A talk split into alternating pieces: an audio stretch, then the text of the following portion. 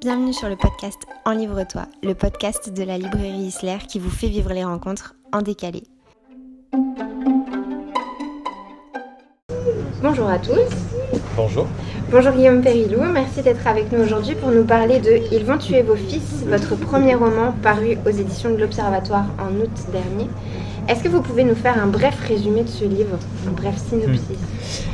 Euh, ce roman, c'est, euh, si on m'entend bien, ouais, si on m'entend bien c'est le, c'est l'histoire de Guillaume, euh, qui est un adolescent de euh, 13 ans et qui se retrouve un juge, un jour dans le bureau d'un juge. C'est le, point de départ de ce, de ce, de ce livre, euh, dans le bureau d'un juge parce que, euh, eh bien, euh, tout simplement, il a accusé son père de violence sexuelle. Voilà, c'est la scène euh, voilà, euh, euh, d'entrée de, ce livre. Et c'est surtout l'histoire. euh, ensuite, on va suivre Guillaume, j'allais dire, au fur et à mesure de son adolescence. C'est un adolescent qui vit dans un foyer à Quimper et qui, au fur et à mesure du temps, va notamment s'identifier en tant que Guillaume, mais aussi en tant que femme. Et il va développer au fur et à mesure du temps un alter ego euh, euh, féminin, en fait. Euh, et c'est l'histoire de cette euh, identité-là, de cette euh, recherche d'identité-là, et surtout de cette affirmation de cette euh, identité euh, qui, s'il fallait peut-être la définir, parce qu'on entend souvent, on entend souvent parler par exemple de euh, non-binarité ou en tout cas de questions de genre. Moi j'ai voulu écrire un roman sur la liberté, euh, écrire euh, l'affirmation de quelqu'un dans sa liberté, et une liberté qui est souvent brimée par le regard des autres, et parce que les autres veulent, euh, veulent y voir tout simplement euh, du malaise, voire de la maladie. Euh, et donc, au fur et à mesure du temps, on va suivre comme ça Guillaume face aux juges, face aussi aux médecins parfois qui vont euh, psychiatriser cet état, alors que lui, encore une fois, ne veut rien d'autre qu'être libre. Alors moi je l'aurais pas, enfin je l'aurais pas qualifié comme ça. Euh, ce qui m'a fortement interpellée dans, dans ce roman, c'est euh, le rapport aux parents, enfin le rapport au père, mais aussi énormément le rapport à la mère. Oui, c'est vrai que euh, déjà le, dans la première phrase, dès la première fois, dès la première phrase, il parle de, sa mère. Euh, c'est un roman qui effectivement peut être euh, vu. Alors j'ai souvent tendance à dire que c'est aussi tout simplement un roman d'amour, parce que euh, c'est aussi le roman d'une histoire d'amour du narrateur avec quelqu'un qui rencontre, voilà, au, fur et à mesure de, de cette histoire. C'est aussi un roman d'amour du narrateur pour sa mère. Euh, sa mère qui est euh, à ses côtés dans le bureau du juge euh, à l'ouverture de ce livre, et sa mère à qui il déclare effectivement, comme il peut, l'amour qu'il lui porte, la mère qui fait aussi ce qu'elle peut avec cet enfant. Parfois on pourrait considérer qu'elle peut peu, pas assez, mais en tout cas je, voulais que le personnage de la mère soit aussi dépeint comme quelqu'un voilà, qui, qui- fait ce qu'elle peut, qui n'est pas parfaite, qui peut-être euh, voilà, peut, être euh, accusée de, de, mal faire ça ou ça, mais, mais qui en tout cas euh, euh, est dépassée par autre chose aussi. Est-ce que euh, à l'écriture euh, du roman, il y a des choses qui étaient euh, obligatoires de mettre dedans et des choses qui, où la question s'est vraiment posée? Moi, il y a une scène qui m'a fortement dérangée, euh, qui est une scène justement de d'essai de traitement, si je puis dire, de la dysphorie de genre, qui m'a mis mal à l'aise. Euh, c'est la seule scène sur laquelle vraiment j'ai eu, un moment d'arrêt. euh, est-ce que la question de placer ces scènes de violence, euh, parce que le reste on ne le sait pas, tout est supposé, est-ce que c'était important de les faire figurer? Oui, je crois que c'était important euh, de montrer, euh, vous parlez justement de cette scène euh, précisément, mais tout simplement parce qu'en l'occurrence, pour être très précis, dans cette scène, il est, il est question de, de séances qu'on qualifie d'électrochoc. Ouais. Alors évidemment, c'est un roman, et à mon sens, aujourd'hui en France, évidemment, il n'est pas question d'électrochoc à l'hôpital psychiatrique pour ces questions. Mais les électrochocs sont toujours pratiqués à l'hôpital psychiatrique dans des cas de dépression sévère, en l'occurrence. Et ce sont des choses qui sont euh, d'un point de vue extérieur, évidemment, éminemment violent, mais tout à fait euh, quotidien dans les hôpitaux. Enfin, je veux dire, on ne fait pas ça pour euh, tous les patients des, HP tous les jours, mais ça existe et c'est absolument existant dans les HP toujours aujourd'hui. Et voilà, je trouvais ça effectivement. Évidemment, je ne suis pas le premier à écrire sur la psychiatrie ni sur l'univers des hôpitaux, des hôpitaux psychiatriques qui sont éminemment, je veux dire, romanesques. Euh, je voulais pas non plus en faire quelque chose de euh, euh, tout à fait, comment dirais, véritable. Je, pense à un roman qui est apparu aux éditions du sous-sol qui s'appelait 365 jours dans un asile, je crois, ou quelque chose de ce genre, qui est un, récit justement de Nelly Bly, qui n'était pas un roman, mais un récit d'une journaliste américaine qui avait passé à la fin du 19e siècle 10 jours je crois, ou, un an, enfin bref, je confonds, dans, un asile, et qui rapportait des choses qui existent toujours aujourd'hui. Je dis ça pour dire que d'autres l'ont fait avant moi et je voulais de toute façon placer ça dans, dans un roman et, encore une fois montrer que certaines choses euh, existent aujourd'hui, mais, euh, mais, mais aussi refléter à mon sens cette violence-là, elle reflète, si vous voulez, aussi le, la violence qui est faite au narrateur, ou du moins la violence qu'il ressent de la société à l'encontre de la liberté et de la vie qu'il veut mener. Euh, on lui met des bateaux dans les roues, encore une fois, la justice ou la médecine, a la, psychiatrie, et je voulais que tout ça euh, reflète tout simplement euh, l'empêchement dans sa liberté. Ensuite, oui, il me semblait nécessaire de, l'écrire. cette question, elle, m'intéresse aussi en ce sens que ce qui était avant tout indispensable pour moi, c'était qu'on ressente le, verbe du narrateur dans euh, ma phrase. C'est-à-dire que j'ai travaillé à l'oralité de ce texte, mm. euh, beaucoup. Euh, en, premier lieu, c'était le, premier travail que j'ai fait, c'était vraiment d'essayer de trouver une langue orale, une littérarité, une oralité de la littérature. Et ça, ça m'a beaucoup occupé avant tout. Je voulais qu'on ait le sentiment de lire quelqu'un qui nous parle. Puisque c'est en fait un, monologue mm. continu. Ah, ça, c'était une de mes questions. Euh, ça m'a... En fait, c'est assez surprenant parce que euh, on, on, entend les dialogues, on les suppose, on les devine dans la typographie euh, avec une majuscule qui apparaît comme ça au milieu d'une phrase, mais il n'y a jamais de mise en forme de dialogue. Oui, ça, ça m'intéressait beaucoup.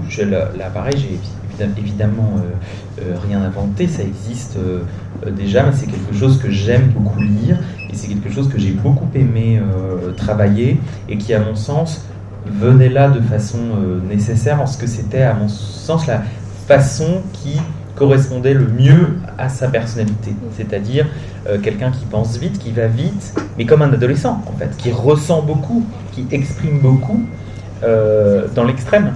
Et, cette façon-là permet, je crois, de, de pouvoir ressentir cette espèce de course effrénée vers sa liberté il a une euh, Guillaume et Raphaëla, parce que les deux, hein, il, fait bien la distinction euh, entre les moments où il est Raphaëla et les moments où il est Guillaume. Euh, il a une détermination et une force qui est assez surprenante. Il va s'enfuir plusieurs fois pour des raisons très précises. Enfin, il sait pourquoi il part, à quel moment, ce qu'il veut faire quand il s'en va. Moi, j'ai adoré ça. J'ai adoré ce côté euh, rebelle, un peu euh, qu'on peut deviner en lui. Et en même temps, j'avais l'impression qu'il cherchait à être euh, l'opposé de ce que voulait, de ce que sa famille voulait qu'il soit. Je sais pas si je suis très claire dans ma question. Oui, en tout cas, il est en opposition avec à peu près tout. C'est-à-dire que effectivement, quand vous dites rebelle, oui, c'est tout simplement le mot. Enfin, je crois que euh, c'est quelqu'un qui est éminemment euh, rebelle et qui cherche à se construire. Et quand on cherche à se construire, on cherche souvent à se construire euh, effectivement en, opposition.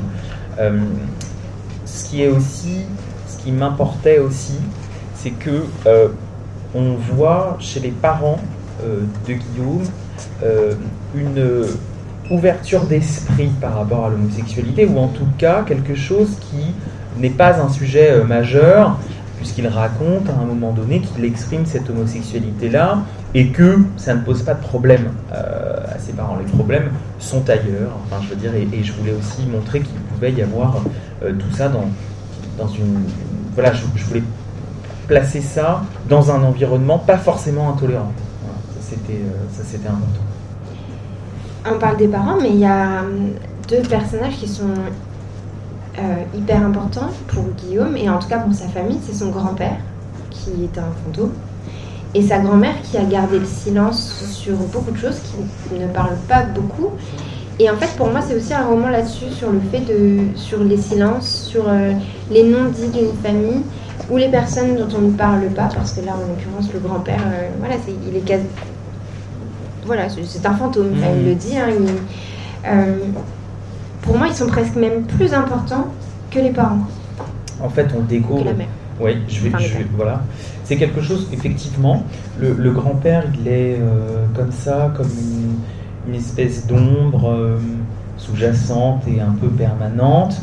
Et le rapport à ce grand-père-là, il est déterminant si vous voulez, pour euh, comprendre beaucoup de choses que je ne peux pas révéler là, mais parce qu'en en fait, on, le découvre au fur et à mesure de, l'histoire. Mais euh, effectivement, il arrive à Guillaume quelque chose, en fait, tout ce qui lui arrive, euh, finalement, vient du grand-père. Voilà. Et le grand-père qui, effectivement, n'est pas explicité, qui n'est pas plus raconté de ça, mais on, le comprend un peu par touche et voilà, plus, la fin avance et surtout à la fin, voilà, on comprendra euh, qu'il y a quelque chose d'important qui s'est tramé là, mais parce que là aussi, je vais dire quelque chose d'éminemment, euh, euh, j'allais dire presque évident quand on lit, mais la littérature, elle est faite de silence, d'absence et de non-dit et de, et, de, et, de, et de choses, ouais, d'absence en fait. et, et j'allais j'allais dire même d'ellipse, en fait, très euh, concrètement, quand on écrit, moi je suis euh, euh,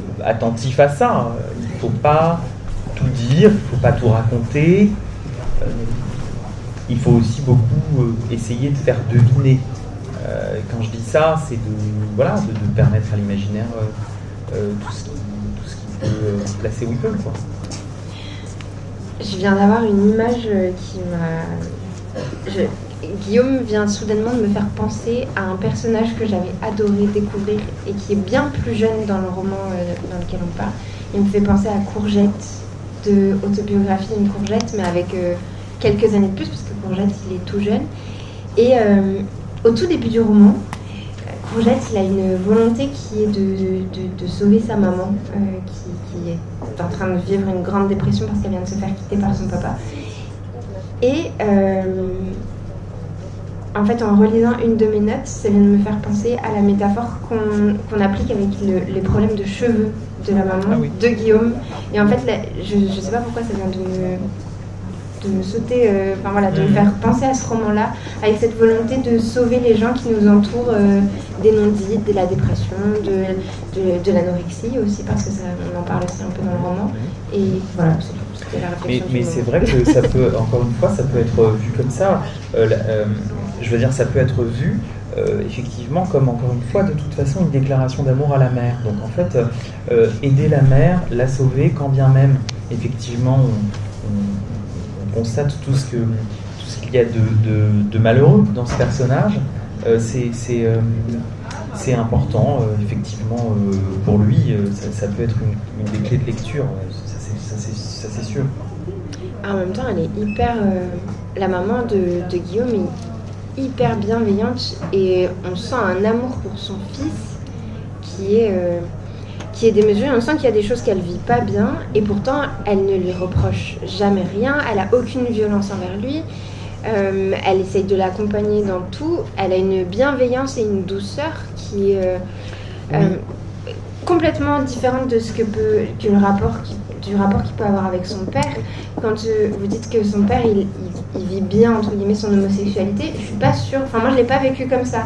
Autant du côté de la mère, oui, avec un, moment de choc, et encore parce qu'elle a l'air de l'avoir toujours su. Autant venant du père, c'est plus. C'est plus sournois, plus discret, je sais pas comment qualifier. C'est vrai que je pense à un moment où, euh, en fait, euh, Guillaume, il, il, il, est à l'école primaire Et en fait, il demande à sa mère de lui acheter un pantalon, dans un magasin, et sur ce pantalon, il y a des fleurs. Et sa mère, elle lui achète le pantalon sur lequel il y a des fleurs. Et ensuite, Guillaume, il va à l'école avec ce pantalon sur lequel il y a des fleurs, et il va euh, devenir la victime de tout un tas de railleries, de moqueries, etc., qui vont lui coller à la peau, parce qu'il a porté ce jour-là un pantalon à, fleurs, et ça va être assez déterminant ensuite euh, dans euh, le, voilà, peut-être même allégorique du rejet qu'on va lui opposer, mais c'est un rejet auquel la mère n'avait pas pensé. C'est-à-dire que la mère, je suis d'accord, quand vous dites qu'elle est bienveillante et qu'elle n'a pas de jugement, c'était que euh, pour elle, il était évident qu'elle pouvait lui acheter ce pantalon à fleurs et qu'un pantalon à fleurs ne pouvait pas poser de problème. Euh, fait juste à un moment donné, il dit oui qu'effectivement, elle est plus, euh, elle est, je sais, sais plus comment il le dit, mais que comment elle est, elle est, presque naïve en fait de, de la méchanceté des autres, quoi, inconsciente. Même de la méchanceté de potentiel de son mari. Alors, on ne va pas trop dévoiler plus. Je vais poser une dernière question, qui est la question que je pose à tous mes invités sur le podcast, qui est quel est le livre qui a changé votre vie, hmm. marqué votre vie? Euh, Ouais, c'est vrai que c'est une question qu'on pose souvent aux écrivains, et donc à laquelle j'ai déjà essayé de réfléchir, mais je crois qu'il n'y en a pas qu'un. Alors, Alors j'autorise à, en citer deux. Alors deux, ok, deux. Deux. Euh, alors deux, ça va être deux que j'ai lus euh, à l'adolescence et qui se répondent en fait, puisque ce serait peut-être les mots de Sartre et les mémoires d'une jeune fille rangée de Beauvoir, pour deux raisons tout à fait différentes. dans les mots de Sartre, euh, le narrateur euh, raconte les livres que lui a fait découvrir son grand-père, qui était prof d'allemand dans mon souvenir. Et c'est quelque chose euh, qui me parlait tout simplement parce que euh, je vivais la même chose, non pas avec mon grand-père, moi, avec, mais, avec ma tante.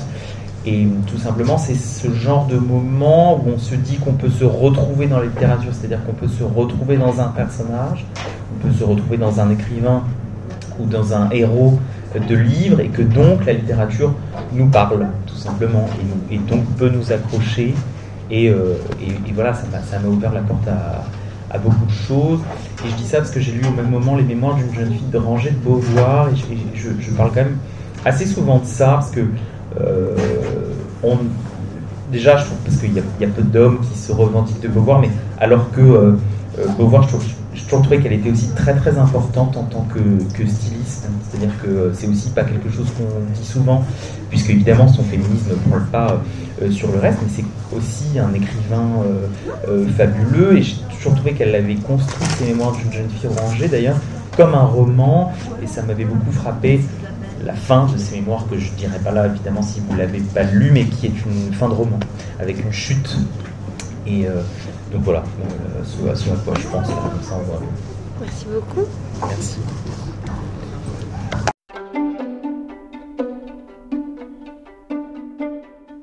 Merci de nous avoir écoutés. Et pour connaître toutes les informations sur ce podcast, n'hésitez pas à vous rendre dans la barre d'infos. Pour connaître les prochaines rencontres, allez directement sur le site isler.fr pour toutes les informations. N'hésitez pas à liker, à vous abonner et à très vite.